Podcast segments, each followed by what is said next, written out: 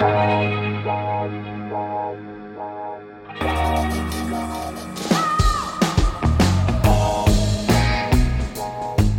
à lire, un podcast de Bernard Poirette.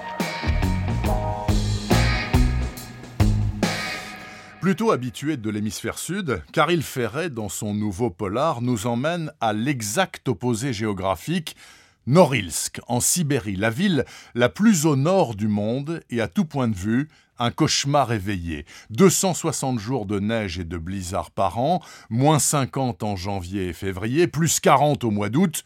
Pourquoi vivre là? Eh bien parce qu'il y a du travail, bien payé, dans les mines de nickel, exploitées à la soviétique avec à la clé une pollution maximum et une espérance de vie raccourcie. Un jour de folle tempête, le toit d'un immeuble délabré s'envole. Dans les décombres, le cadavre d'un homme, de toute évidence un autochtone d'une des tribus d'éleveurs de rennes de la péninsule de Taïmir.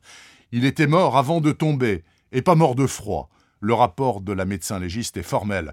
Entre alors en scène l'un des personnages les plus inoubliables de ce polar complètement dingue, Boris, le flic banni dans le Grand Nord, taciturne et misanthrope, mais amoureux fou de sa micro-épouse Anya.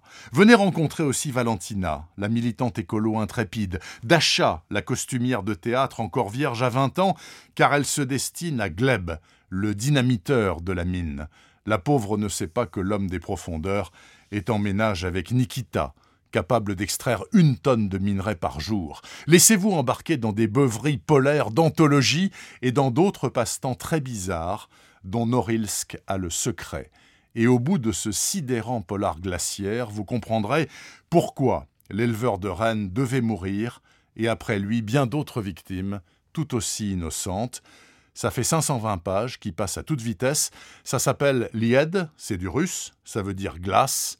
Et c'est magnifique, c'est signé Caril Ferret, qui de son propre aveu a vécu à Norilsk l'une des expériences les plus fortes de sa vie. C'est paru dans la collection Equinox, aux éditions des Arènes. Retrouvez le podcast C'est à lire avec Bernard Poirette sur toutes les plateformes de téléchargement.